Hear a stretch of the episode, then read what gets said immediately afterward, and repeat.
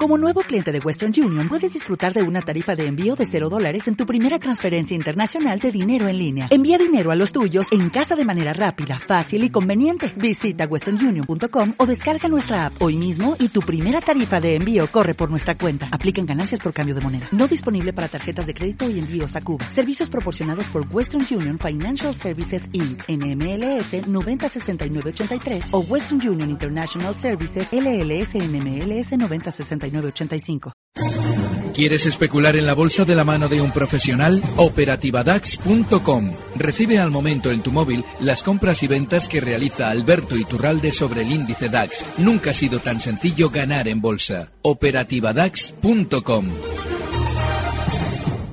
Capital, la bolsa y la vida. Pasión por los mercados. Con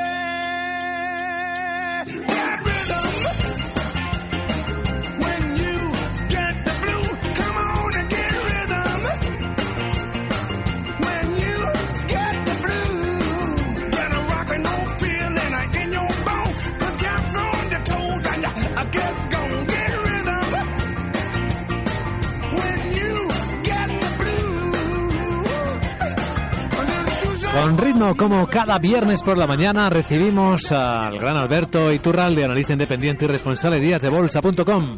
¿Cómo estás, querido Alberto? Muy buenos días, muy bien, todo muy bien. Todo muy bien. ¿Y del mercado qué me dices? ¿Cómo estás de ánimo con este mercado?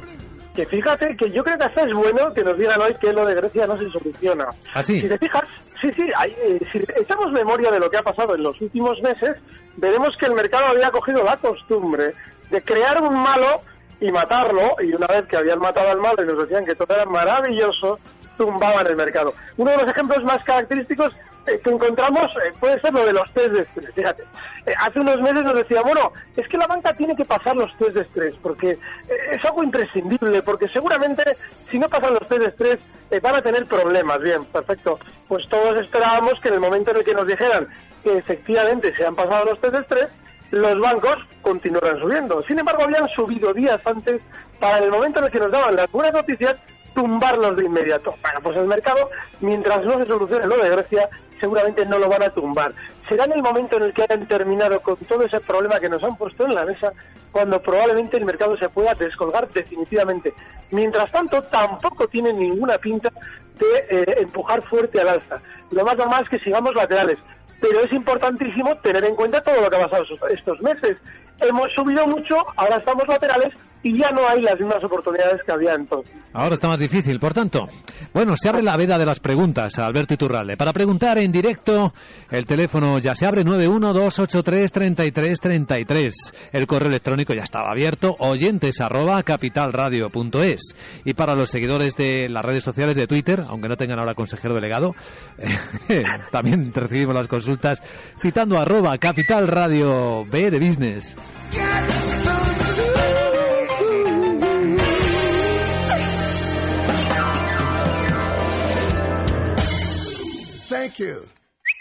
A ver, Javier pregunta, ahora estoy dentro de Corporación eh, Alba con pérdidas importantes, ¿qué precio puede ser adecuado para salir del valor y cuál sería un último stop loss? Pregunta Javi. Alba, bueno, yo eh, he venido comentando estas semanas, la zona clave era la zona 45 y era importantísimo esa salida. Una vez que lo ha roto a la baja claramente y no hemos salido, hay que valorar que durante el año 2013 hizo base de ese valor, es decir, todas las caídas frenaban en la zona 39. Bueno, pues ahora hay que tener la paciencia, está ahora mismo en 41,77, de bueno, pues ya que hemos aguantado, esperar hasta esa zona 39. Pregunta Sandra, ¿cómo crees que va a actuar el IBEX después de la subida de ayer? ¿Sigue estando preocupado por el panorama que ve? Sí, muchísimo. Lo comentábamos el lunes con Laura. Y es que eh, el FMI, cuando estábamos recortando, nos decía que España estaba fenomenal. Claro, eso solo lo ven ellos. Así es que, ojo, porque igual lo que están queriendo hacer es decirnos, bueno, ustedes sigan tranquilos que esto por lo que sea igual cae, pero no apliquen stops. Hay que tener en cuenta que todas las noticias económicas a día de hoy se derivan o intentan tener un reflejo en bolsa. Eso quiere decir que el FMI nos va a contar lo mismo. El problema no es qué nos cuenta, sino cuándo nos lo cuenta. Y si nos lo está contando cuando estamos cayendo, lo normal, si es esa noticia buena como era la del lunes, es que nos estén anticipando que vamos a recortar, pero lógicamente los grandes no les interesa que nosotros vendamos porque si nosotros vendemos ahora, ellos no hacen negocio, ellos tienen que recuperar sus acciones mucho más abajo, porque ellos son los que están vendiendo ahora. De manera que, sí, soy muy pesimista. Eh, ya veo. José Madrid, ¿qué tal? Buenos días. Hola, buenos días. Pues mi pregunta es la siguiente. Yo ayer me puse en corto en varios índices porque tocaron el 61,8 y parece que al tocarlos rápidamente salió lo de Grecia, que esa es la justificación que tienen. Y ahora estoy en corto. Mi pregunta es si les da por subir un poquito más para arriba, ¿qué sitio, qué sitio es el mejor para ponerse en corto? Esa era mi pregunta. Muy bien, gracias José. Pues a ver qué opina Alberto Iturralde. Bueno, como José es muy del, del futuro del DAX, vamos a referenciar su pregunta al futuro del DAX. Vale, pues el futuro del DAX ahora mismo en esa zona 11.270, pues eh, claramente ha rebotado estos días donde debía. Le habíamos comentado eh, estos últimos meses que la figura de vuelta que había realizado a la baja tenía un objetivo bajista en la zona 11.000, en la zona 10.900. Bueno, pues ahí ha rebotado. El rebote, en el mejor de los casos, seguramente ahora mismo le va a llevar a estas zonas de 11.650 aproximadamente. Esa es una zona ya en la que seguramente le va a costar muchísimo superar. Ahí es donde cualquier posición corta tiene muchas más garantías. Capital Radio, estamos analizando el mercado con Alberto Turralde.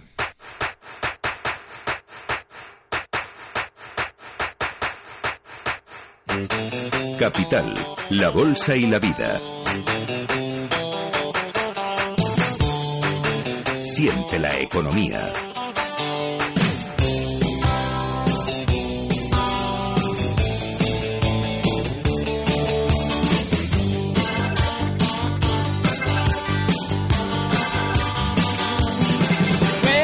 Está escribiendo José Antonio nuestro correo. Dice, buenos días, don Alberto. Quería comentarle cómo cree usted que actuarán las manos fuertes. ¿Subirán el DAX, el IBEX, el Eurostox a máximos para que el día 30 que sea cuando se alcance un posible acuerdo en extremis de Grecia, vender sus acciones lo más caro posible cuando toda la gente está ansiosa por comprar, creyendo que era el negocio de su vida. Después se aferran a otra noticia que le den más importancia de la que tiene para volver a caer todavía más y otra vez hacer su negocio volviendo a recomprar más abajo y otra vez vuelta a empezar. Bueno, realmente lo que nos ha descrito, que parece una película de Hitchcock, pues eh, suele ser parte de lo que es el mercado.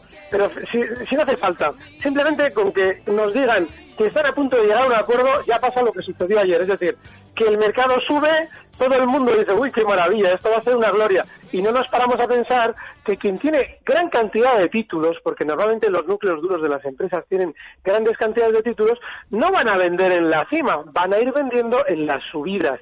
Y durante estos días no tengo la menor duda de que eh, con esa especie de sensación positiva que nos daba la posibilidad de solucionarse los problemas en Grecia, ellos van poco a poco, discretamente vendiendo. Claro que lo normal es que lo de Grecia se solucione y efectivamente también lo normal es que días antes el mercado suba, pero será parte de todo el gran proceso que si efectivamente se produce posteriormente la caída, ese proceso se habría producido durante todos estos meses. Es decir, hemos tenido todos los índices mundiales habiendo subido mucho, eh, noticias positivas de todo tipo, no solamente si se resuelve lo de Grecia, pues habrá sido lo de Grecia, sino eh, que si hemos salido de la crisis, que si todo va fenomenal, que si, bueno, pues todo lo que nos están contando, que no vemos en la calle, pero nos quieren reflejar en la bolsa. Así es que es un proceso muy largo, no solamente tan puntual como ese, pero sí, lo ha descrito bastante bien. Creo que José Antonio de Madrid, él sabe quién es, está respondido con estas preguntas anteriores. A ver, algunas que están llegando por Twitter de Roberto Grifols, Fresenius Danone para entrar. Hala, un trío de golpe, con cuatro palabras. Vale, pues Grifols tiene un problemón y es que eh, eh, es tremendamente volátil. Y tiene una cosa buena, que ha frenado la caída donde debe, en la zona 35. Bueno, pues eh, a partir de ahí yo sí que tendría en cuenta un dato, y es que en el rebote que está haciendo, lo más normal es que tenga una resistencia importante en la zona 38-30. Está ahora mismo justo en el medio, está en 36,53. Eso lo que significa es que siendo tan nervioso, cuanto más cerca de la zona 35 lo pillemos, mejor. Yo ahora mismo en Grifols, precisamente por esa dificultad no entraría. El caso de Fresenius. Fresenius es un valor con una tendencia alcista de muy largo plazo y solamente podemos especular con él si estamos dispuestos a lo que hemos comentado durante estos meses relativo a esos valores de gran tendencia alcista, como por ejemplo en España podría ser Inditex. Y es aplicar un stop porque es que nos va a doler muchísimo con la ilusión que generan estos valores verlo caer. Así es que, eh, como va a ser difícil aplicar ese stop, la zona 54 en Freseños es inexcusable si vamos a entrar. No podemos tener la más mínima duda está ahora mismo en 55,75 y el objetivo alcista puede estar en 61. Danone, Danone ya explicábamos hace meses eh, cómo preparaba su eh, gran jugada, ¿no? Es decir, nos decía, mm, una vez que llevaba muchos años sin romper al alza esa zona 60, en el momento de romperla nos publicaba unos resultados muy discretos, que es lo que nos estaba diciendo, es decir, iba a superar los 60 y a seguir subiendo, pero nos daba malos resultados para que no lo aprovechásemos. Pero aún así, decíamos, bueno, aunque nos haya hecho la subida, porque realmente luego subió hasta esa zona 67, aunque hayamos podido obtener el beneficio, se ha dejado por hacer un pullback a la baja en la ruptura. Así es que en cualquier recorte del mercado, lo normal es que Danone vuelva a caer hasta la zona 60, que es lo que ha hecho. Y la zona 60 ha aguantado la caída. Bueno, pues ahora mismo la estrategia es sencilla. El stock tiene que estar en 59 y si entramos en Danone lo hacemos con el objetivo de los máximos que marcamos estos, estos últimos meses en 67. Está ahora mismo en 61 con 25, de manera que bueno, stock en 59, clarísimo. Otro mensaje, otro de Twitter, pero sí, no, no, no, no, no, no hay nada nuevo. El último es de hace 12 horas del propio Twitter. Our CEO Dick will step down as CEO. Nuestro CEO Dick eh, Costello eh, va a dimitir como CEO y vamos a dar la bienvenida a Jack, el cofundador, como jefe interino CEO el 1 de julio. Esto es lo último que han tuiteado los propios de Twitter, Sandra, ¿no? Jack Dorsey fue el autor del primer tuit que publicó la red social. Estamos mirando las eh, cifras eh, por dentro del mercado de Twitter y, eh, bueno, la red social está luchando durante mucho tiempo para ganar usuarios frente a otros medios sociales como Facebook, como Instagram y como Snapchat. Ahí está el kit de la cuestión. Y entonces estamos recogiendo ya algunas opiniones de analistas, por ejemplo, de Forrester, que es una, una firma de inversión, y está diciendo que Twitter realmente nunca ha sido bueno para dar razones a los usuarios para volver. Y otros sitios sociales sí que han introducido nuevas características y funcionalidades en los últimos años, algo que no ha hecho Twitter y el resultado ha sido un crecimiento mucho más lento de los usuarios. Pues mira, no han convencido a Alberto Iturralde para que esté, así que. Efectivamente. Y tenemos también datos de, de una firma que se llama eMarketer y dice que el, para este año proyecta que los usuarios mensuales de Twitter crezcan un 14,1%. Esta cifra es mucho o poco, pues según con que la comparemos, porque en los años precedentes, en los dos últimos años, el ritmo de crecimiento era de un 30% y ahora esperan un 14%. O sea, la mitad, menos la, de la mitad, efectivamente. Y más datos que da esta firma, eMarketed. Eh, ella dice que el mercado de anuncios digitales en Estados Unidos es de más de 50.700 millones de dólares. En 2000 2013 Twitter tenía de ese pastel un 1% y en 2014 lo incrementó hasta el 1,6%. Pero estas cifras realmente palidecen si las comparas, por ejemplo, con Facebook, que ha incrementado esa cuota desde el 7,6% que tenía en 2013 hasta el 10,4% el año pasado. Y un dato más eh, que apuntamos. Eh, Twitter salió a bolsa el 7 de noviembre de 2013. Desde entonces ha bajado sus acciones un 20% y estas cifras también, si las comparamos con el resto, Facebook, por ejemplo, ha subido un 72%, Google un 9% y Yahoo un 27%. Bueno, genial la información que nos da Sandra. Mm. Genial. Pero el pajarito tiene problemas, ¿no? No, pues fíjate, ahí, ¿Ah, está, ahí está la clave. Sí, eh, eh, Twitter llega, lleva descendiendo desde los, bueno, las últimas semanas, desde abril, lleva descendiendo desde niveles 53 hasta los 35 en los que está ahora, 35 con 84 Zaragoza. Y en 53, cuando iba a descender, nadie nos hablaba mal de Twitter. Es ahora, una vez que ha caído, cuando, uy, si esto es todo fatal. No quiere decir que quien nos lo cuenta, si es un analista, por ejemplo, ese analista tenga interés seguramente le han contado algo y él lo está transmitiendo. Es una correa de transmisión porque no tiene criterio propio. Entonces, ¿qué es lo que pasa? Que nos está dando lo negativo cuando ya ha caído el valor porque le están intentando a él manipular para que transmita esa información negativa y se produzcan ventas en 35 cuando en 53 solo había compras. De manera que a la hora de especular tenemos que observar que ese, ese, ese fenómeno lo que nos está queriendo decir es que, bueno, pues si queremos un valor del mercado estadounidense en el que siempre y cuando estemos determinados a ser férreos con el stop por si acaso, podemos buscar compras. Y si tenemos en cuenta que Twitter, cada vez que ha llegado a la baja, a estas zonas 35 en las que está ahora mismo, ha rebotado, bueno, pues nada, yo ahora mismo lo tengo clarísimo. En este valor, si tenemos un stop en la zona 34, eso sí, poca parte de nuestro capital porque es muy rápido. El objetivo alcista tranquilo tiene que estar en la zona 43. De hecho, Alberto, después de conocerse esta información eh, de la salida del CEO, en el mercado fuera de hora llegó a subir un 10%, al final un 7,7%. Claro, ese es el problema, que cuando se da la noticia negativa, inmediatamente, eh, seguramente ya desde dentro, los, el núcleo duro de Twitter, que muchos son los nombres de los que estáis hablando, han entrado compradores. Te da la noticia negativa y como todo el mundo vende, ellos empujan para arriba para recoger todo lo que sale. Esa es la picardía del mercado. No hay que hacer caso a lo que una compañía está diciendo de sí misma, porque tiene siempre normalmente un interés bursátil.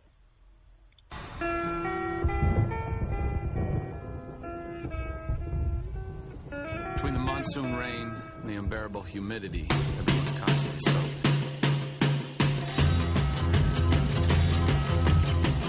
I see a red door and I want it painted black. No colors anymore, I want them Bueno, aquí seguimos en Capital Radio, disfrutando de esta mañana y de la presencia de Alberto Iturralde en este programa en el que hablamos de mercados, contamos historias empresariales y recibimos lo que más nos gusta, las consultas de nuestros oyentes.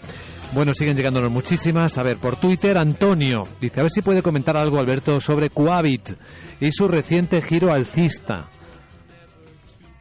¿Qué te Bueno, parece, bueno, Coavit? bueno, bueno, bueno. ¿Reciente giro alcista? No. Si estamos dentro, claro que tenéis un giro alcista porque nos están dando un poquito de oxígeno a las pérdidas que ya teníamos. Pero no, no, no. Es un rebote y es un rebote típico de este valor y no nos debe extrañar que pueda tener un poquito de continuidad. Desde los 0,091, ahí es nada, porque viene cayendo eh, desde, pues fíjate, en las últimas semanas desde 0,14. Bueno, pues nada, pues se puede continuar al alza un poquito más hasta, pues pongamos una- unos 0,096. Vale, pero no, no, es un valor, además es, es de esos precios ludopáticos que nos genera la sensación de que con un céntimo hemos recuperado mucho y en realidad, pues al final estamos en una gran tendencia lateral, aburridísima y peligrosísima. Alex eh, pregunta por Celtia. Como me he indicado en el webinario, las tengo a 405, comprada hace algunos años.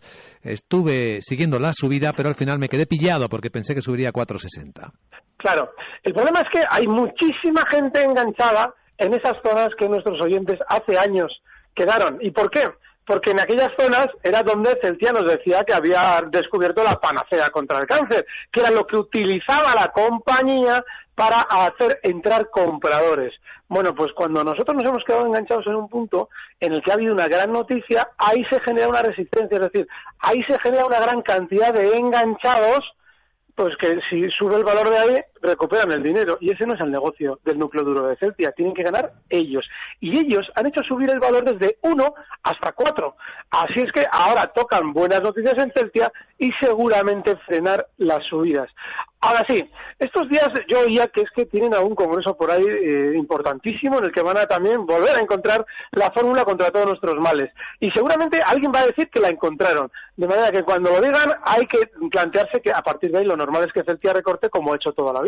Esa zona 420, 430 que hizo resistencia, puede ser ahí donde lo hagan. Yo aprovecharía para salir. Mientras tanto, si está ya desesperado por sus Celtias, el stop puede estar en 3,65. Y Avertis, a partir de hoy, pregunta José en Valencia, dice, comienza al cierre de hoy el periodo de asignación gratuita de la ampliación de capital. ¿Cómo cree eh, que se comportará la acción en estos 15 días que dura el proceso?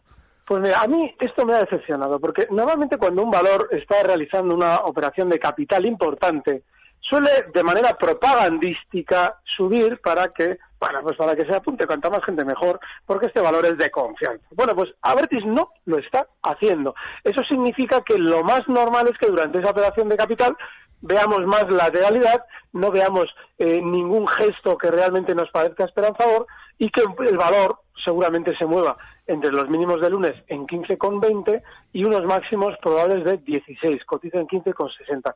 Cuanto más cerca del 15,20 entremos, mejor.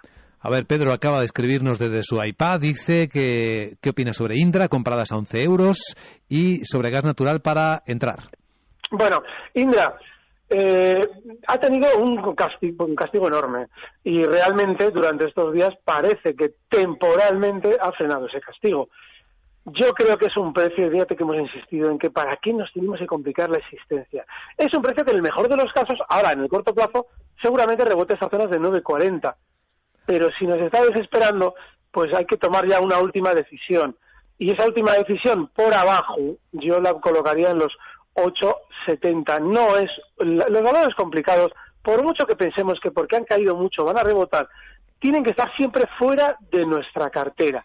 Gas natural, vale, pues eh, continuará probablemente rebotando un poquito más, desde la zona 21,80 hasta 22,05, 22,10 pero es otro de esos precios que este ya no por castigo, este por aburrimiento, no tiene que estar en nuestra cartera, lleva lateral mucho tiempo y los valores laterales nos desesperan. Bueno, llegó el momento.